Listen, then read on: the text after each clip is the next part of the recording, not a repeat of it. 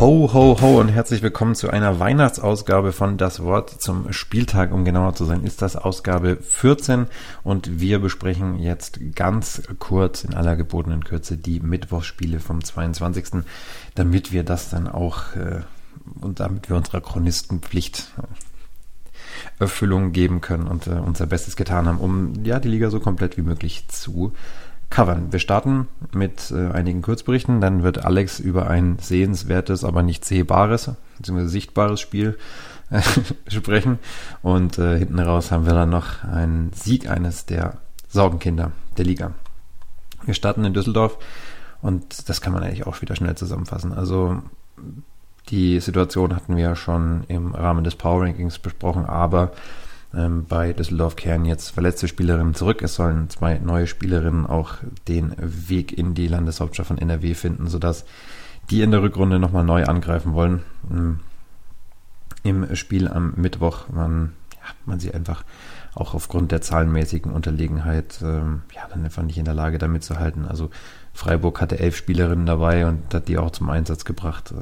Äh, auch wieder verschiedene junge deutsche Spielerinnen, viel Spielzeit zuschieben können, so dass das ja am Ende eine ganz, ganz entspannte Angelegenheit war eigentlich für Freiburg. Also es waren 76 zu 47 Auswärtssieger, also mit fast 30 Punkten Unterschied hat sich also gelohnt, einmal den Rhein hinaufzufahren. Und ja, das Szenario hatten wir jetzt schon des Öfteren bei Düsseldorf-Spielen am Anfang gut mitgehalten und dann im Mittelteil des Spiels auseinandergebrochen. Das hat man das auch da wieder gemerkt. Also in Viertel 2 und 3 war es am Ende 21 zu 41. Ja, dann weiß man auch, wo der, wo der Vorsprung herkommt. Und ähm, 51 sogar, Entschuldigung, also die 30 Punkte Vorsprung sind eigentlich da entstanden. Das erste und das zweite Viertel waren relativ ausgeglichen. Ja, ein paar notable Performances mit Sicherheit auf äh, Seiten von Freiburg. Shiori Yasuma, die 15 Punkte gemacht hat, dafür allerdings auch 17 Wurfversuche gebraucht hat und äh, Luis Anufa aus deutscher Perspektive mit 10 Punkten und auf Düsseldorfer Seite Ola Tunji mit 17 Erzählern und Simone Sill, die Österreicherin, mit deren 12. Keltern Heidelberg, da hatten wir mit den Schüler drüber gesprochen in der letzten Ausgabe, dass die versuchen wollen, den, ja, diesen, dieses äh, zarte Pflänzchen Hoffnung platt zu treten, was da in Heidelberg gerade aufkeimt und das ist ihnen in beeindruckender Art und Weise gelungen. Also am Ende war es ein 96 zu 66, also ein sehr, sehr, sehr, sehr deutlicher Erfolg. Und das war ein, auch absolut verdient. Also Keltern über 40 Minuten die überlegene Qualität aufs Feld gebracht und einfach auch von Anfang an nicht so wirklich Zweifel aufkommen lassen, ähm, in welche Richtung es gehen soll. Zur Pause 52, 34 geführt, gerade im zweiten Viertel, dann den Vorsprung zweistellig ausgebaut und dann auch nicht mehr zurückgeblickt. Und ja, einfach eine sehr, sehr ausgeglichene Performance. Also sieben Spielerinnen in Double Ditches. Wir hatten es besprochen mit Lind, die hat gesagt, jede Spielerin kann da zweistellig scoren. Das haben sie da eindrucksvoll unter Beweis gestellt. Nur Sanja Mandic und Milica Diura haben nicht zweistellig gepunktet. Ansonsten bewegen sich alle Spielerinnen zwischen 18 und 10 Punkten. Und äh, ja, von der Spielzeit her, sagen wir es mal so, der Keltern-Klassiker 20 plus minus 3, 4, 5 Minuten bei den meisten Spielerinnen. Auf Seiten von Heidelberg Harriet Otto Soulsby wieder mit einer starken Partie, hat 14 Punkte gemacht, 11 Rebounds geholt, also dann Double-Double aufgelegt. Ähm, aber letzten Endes war das dann einfach zu wenig und ähm, das sind aber auch nicht die Spiele, wo Heidelberg Punkte holen muss oder wo unbedingt Punkte eingeplant sind. Unbestritten das Topspiel dieses Spieltag und daher auch im Morgenmagazin gefeatured im öffentlich-rechtlichen Fernsehen die Rheinland Lions zu Hause gegen die Geolife Panthers aus Osnabrück. Und das war ein tolles erstes Viertel. Also da ging es wirklich hin und her. Hat beide Mannschaften schönen Offensivbasketball gespielt.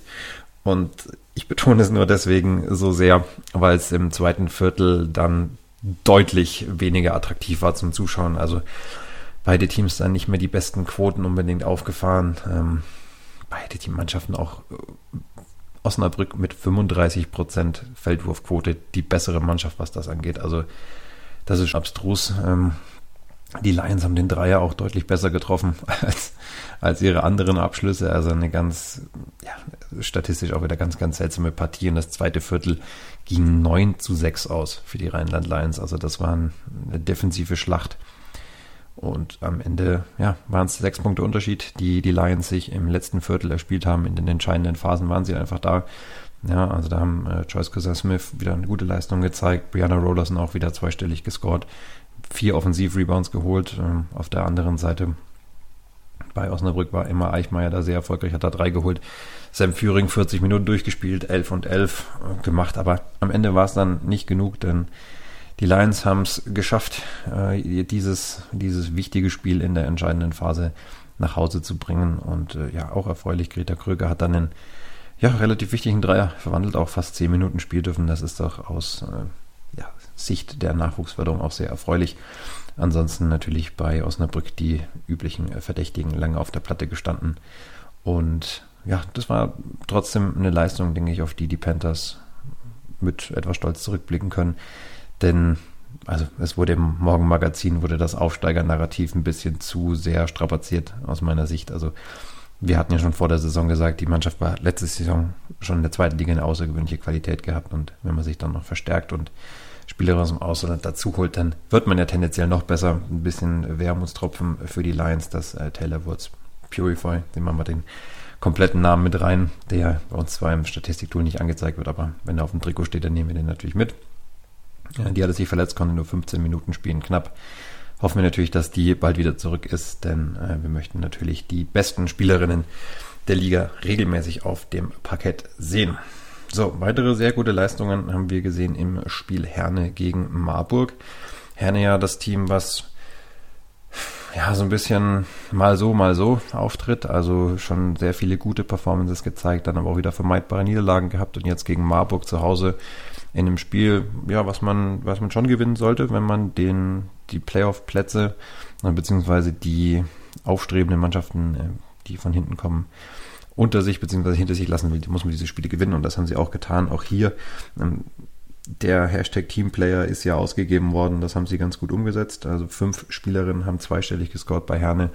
Im Endeffekt haben sie den Grundstein schon im ersten Viertel gelegt, haben da losgelegt wie die Feuerwehr und sind mit einem 26-13 nach den ersten zehn Minuten zu den Bänken gegangen und haben einfach unfassbar gut gereboundet. Also 15 Offensiv-Rebounds geholt, trotz allem eine bessere Feldwurfquote gehabt als Marburg. Also die Offensiv-Rebounds kriegt man ja nur, wenn man daneben wirft, ähm, haben aber auf der anderen Seite auch die Defensiv-Rebounds gesichert. Also plus 19, fast die doppelte Menge an, an Rebounds insgesamt.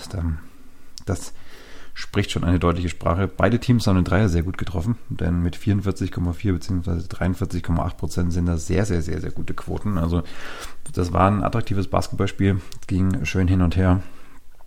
Und am Ende gab es äh, verdiente Siegerinnen aus Herne, die es einfach geschafft haben, diesen Anfangsvorsprung ja, trotz Zurückkämpfen der Marburgerin dann zu halten und dann auch zu behaupten und ja einen wichtigen Schritt eben zu machen in Richtung der Playoffs. Und last but not least schauen wir nach Wasserburg.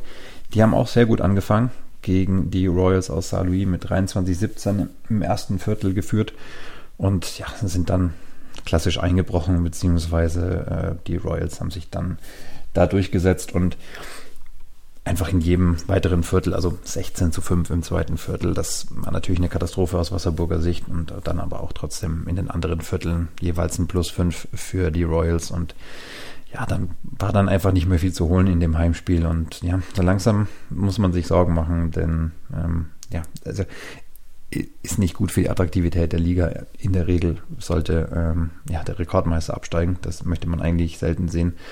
Ähm, hier in dieser Saison ist es ein realistisches Szenario, gerade eben, weil die Royals zu den Mannschaften gehören, die man eventuell noch einholen könnte. Also die Mannschaft mit einer negativen Bilanz kann man noch einholen, realistisch betrachtet. Alle Teams, die jetzt ja bei sieben, acht äh, Siegen stehen, unwahrscheinlich, dass man da noch rankommt. Also die müssten ja komplett einbrechen. Und ja, wie gesagt, ähm, wie wir es im Powering schon gesagt haben, am Ende wird das eine knappe Geschichte. Und ja, dann äh, gab es dann auch eine Mannschaft, die ein Spiel gewonnen hat, die schon länger nicht mehr gewonnen hat. Und dazu kommen wir jetzt dann auch noch gleich. Aber erstmal darf sich der gute Alex nochmal bei euch melden, denn der hat ein Spiel geschaut, beziehungsweise er hat versucht, es zu schauen. Ja, hi nochmal. Eigentlich habe ich euch ja schon allen frohe Weihnachten gewünscht, aber nach diesem Spieltag muss ich mich doch nochmal zu Wort melden. Das erste Spiel am Mittwochabend war Hannover gegen Nördlingen und wer das Spiel nicht gesehen hat, der hat wirklich was verpasst. Aber alle, die das Spiel verfolgt haben, haben auch was verpasst. Ich sag da nur ein Skandal, aber dazu später mehr. Ich habe das Spiel nicht von Anfang an geschaut, aber ich habe immer mal wieder in der Swish-App geguckt, wie es steht. Und es war ja immer unheimlich knapp. Also ich habe nach dem Essen mit meiner Freundin abgewaschen und konnte dann nicht anders. Ich habe mir dann auf dem Handy nebenbei die Schlussphase reingezogen und bin richtig mitgegangen und habe voll mitgefiebert. Ich gehe dann, ich gehe jetzt gleich in die entscheidende Phase rein. Also eine Minute 30 vor Ende der regulären Spielzeit. Hannover ja, hat einen sechs Punkte Vorsprung. Nördling hat aber den Ball. Und Aisha Thomas trifft einen relativ wilden Dreier mit Brett, aber ich meine gehört zu sagen, äh, gehört zu haben, wie sie ja ganz laut Brett gerufen hat. Also der war bestimmt so gewollt und im Endeffekt ist es ja auch völlig egal. Ja, dann verliert Kelly Moten den Ball und Nördling kann auf einen Punkt verkürzen. Es ist aber immer noch mega viel Zeit auf der Uhr. Also Daniel McRae geht im Anschluss dann für die Luchse an die Linie und trifft einen Freiwurf. 62 zu 60 für die Luchse jetzt. Auszeit Nördlingen noch 40 Sekunden zu spielen. Ein richtig schön herausgespielter Angriff aus der Auszeit. Anissa Pounds trifft einen ganz wichtigen Dreier für die Führung und der war komplett offen, richtig schön rausgespielt. Dann nimmt Hannover die Auszeit und will den Ball im Vorfeld einwerfen, aber dazu kommt es gar nicht, weil der Schiedsrichter ein technisches Foul gegen Nördlingen gepfiffen hat. Ich weiß nicht, was genau er entschieden hat. Vielleicht war das das Übertreten der Linie von der, von der Verteidigerin, die den Einwurf verteidigt, aber ich konnte es nicht, also ich konnte es im Live-Bild nicht genau sehen und ja, der Stream gibt es jetzt auch nicht mehr in der Wiederholung oder so, es ist auch ein bisschen schade. Ähm, ja, Kelly Moten hat dann den Freiwurf zum Ausgleich verwandelt und es waren ja noch 16 Sekunden auf der Uhr. Die 16 Sekunden verteidigt Nördling aber sehr gut und es geht dann in die erste Overtime. Und da war wieder sofort Hannover in Führung und die Angels mussten dann immer wieder wegen aufpassen, dass sie die Luchse nicht zu weit davonziehen lassen. Beide Teams kamen in der ersten Overtime zu acht Punkten und dann ging es in die zweite Verlängerung. Also die wollten beide irgendwie nicht gewinnen, nicht verlieren. Ich glaube, beide wollten schon gewinnen, beide wollten nicht verlieren und haben sich's da richtig gegeben. Ja, in der zweiten Overtime dann mal andersrum. Da musste Hannover mal einen 5-Punkte-Rückstand aufholen. Tessa Stamberger mit einem Dreier und Daniel McRae mit zwei Punkten. Elf Sekunden vor Schluss haben sie es dann geschafft und ging, ging mit, es ging mit einem 78 zu 78 in die dritte Verlängerung. Und ja, jetzt ist es eine Mischung aus bisschen Wut und Enttäuschung, dass der Stream noch vor dem Ausgleich in der zweiten Verlängerung, also man hat die letzten zwei Punkte auch gar nicht richtig gesehen, äh, beendet war. Ich weiß jetzt nicht, ob ich sie zitieren darf, deswegen sage ich ihren Namen nicht, aber eine ehemalige DBL-Spielerin hat auf Instagram mal ein bisschen Dampf abgelassen und geschrieben, ja, erste Liga Damenbasketball unglaublich gutes Spiel. Angels gegen Hannover. Es geht in die dritte Overtime und Sport Total schaltet einfach den Livestream ab. Unfassbar. Ja, also wie schon am Anfang gesagt, für mich ist es auch ein kleiner Skandal und ein bisschen vergleichbar mit einem DFB-Pokalspiel. Es steht in der Verlängerung 2-1 und die Mannschaft, die hinten liegt, läuft alleine aufs Tor zu und der Stream bricht ab. Keiner in Deutschland kann sehen, ob der Ball reingeht und wenn er reingeht, kann keiner das entscheidende Elfmeterschießen sehen. Für jeden Sportfan eine Katastrophe. Und genauso für jeden Basketballfan. Ja, am Mittwochabend in Hannover dieses Spiel. Ja, und das ist eben passiert. Ich habe über Instagram mal angefragt bei Hannover, was da los war und habe das zurückbekommen. Ich zitiere jetzt mal sinngemäß. Sie hätten gerne den Stream neu gestartet, aber das liege nicht in der Hand von ihnen. Die Streams enden automatisch nach einer gewissen Zeit, die sie durch drei Overtimes überschritten haben. Normalerweise sollte das jemand von der Streaming-Anbieter oder vom Streaming-Anbieter kontrollieren, aber in diesem Fall hat das leider nicht geklappt. Also, und das habe ich zurückbekommen und das ist halt einfach traurig, dass sowas in der höchsten Spielklasse im Damenbasketball passiert ja, also bin enttäuscht einfach. Aber nochmal kurz zurück zum Sportlichen. Am Anfang der dritten Verlängerung ist Hannover davongezogen und Nördlingen konnte die ja um die zehn Punkte nicht mehr aufholen. Und so konnten sich die Luchse mit 90 zu 83 nach drei Verlängerungen durchsetzen. Hammerspiel. Blöd, dass ich jetzt nicht so viel über Sportliche reden konnte, aber das musste ich jetzt nochmal loswerden. Und Zero, es gab ja noch ein Spiel in der Overtime. Lief da der Stream bis zum Schluss? Allerdings, Detektiv Alex, erstmal vielen Dank für deine Recherchearbeit im Hintergrund und die basketballerische Analyse, die ja beim nächsten Mal auch wieder etwas ausführlicher ausfallen wird. Ich werde jetzt noch ein äh, klein wenig über das von Alex bereits angeteaserte Spiel sprechen, nämlich über ja, zwei Sorgenkinder der Liga und eins, das wir ganz besonders thematisiert hatten in der letzten Episode, nämlich die Medical Instinct Pfeilchen BG74 Göttingen. Der Name ist einfach so catchy, der geht runter wie Butter. Also die waren in Halle zu Gast und konnten tatsächlich den ersten Sieg seit dem 6. November eintüten. Und ja, diese Niederlage für Halle war unfassbar ärgerlich und vor allem vermeidbar. Also sie gehen mit plus 9 ins letzte Viertel und scoren dann in den ersten 5 Minuten gar nicht und in den ersten 9 Minuten dieses Viertels machen sie genau drei Punkte.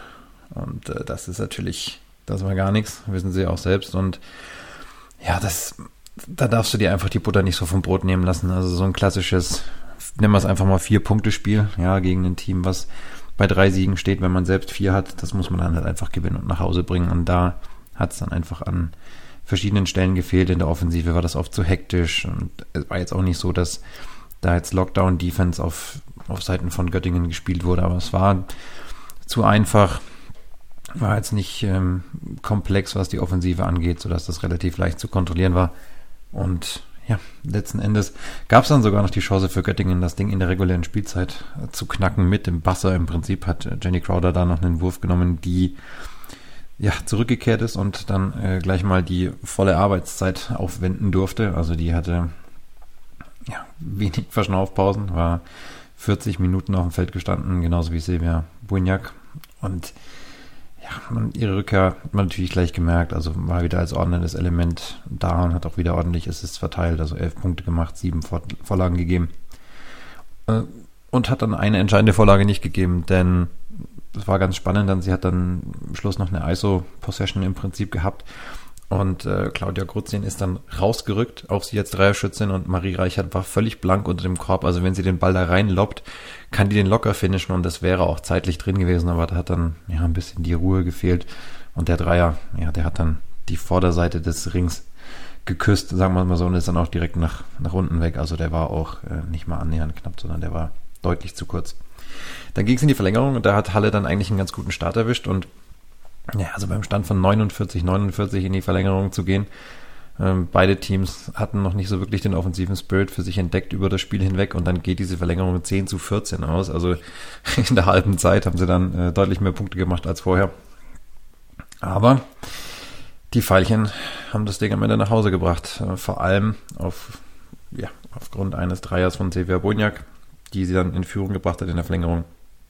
Und dann war Jenny Crowder an der Linie in 75 Prozent der Fälle eiskalt und hat äh, drei von vier dann da verwandelt und ja, letzten Endes dann den viel umjubelten Sieg gebracht und äh, das bedeutet natürlich für die Veilchen auch, dass die das Matchup insgesamt gegen die Lions entscheiden konnten in der Saison und dann im besseren oder im direkten Vergleich vorne stehen.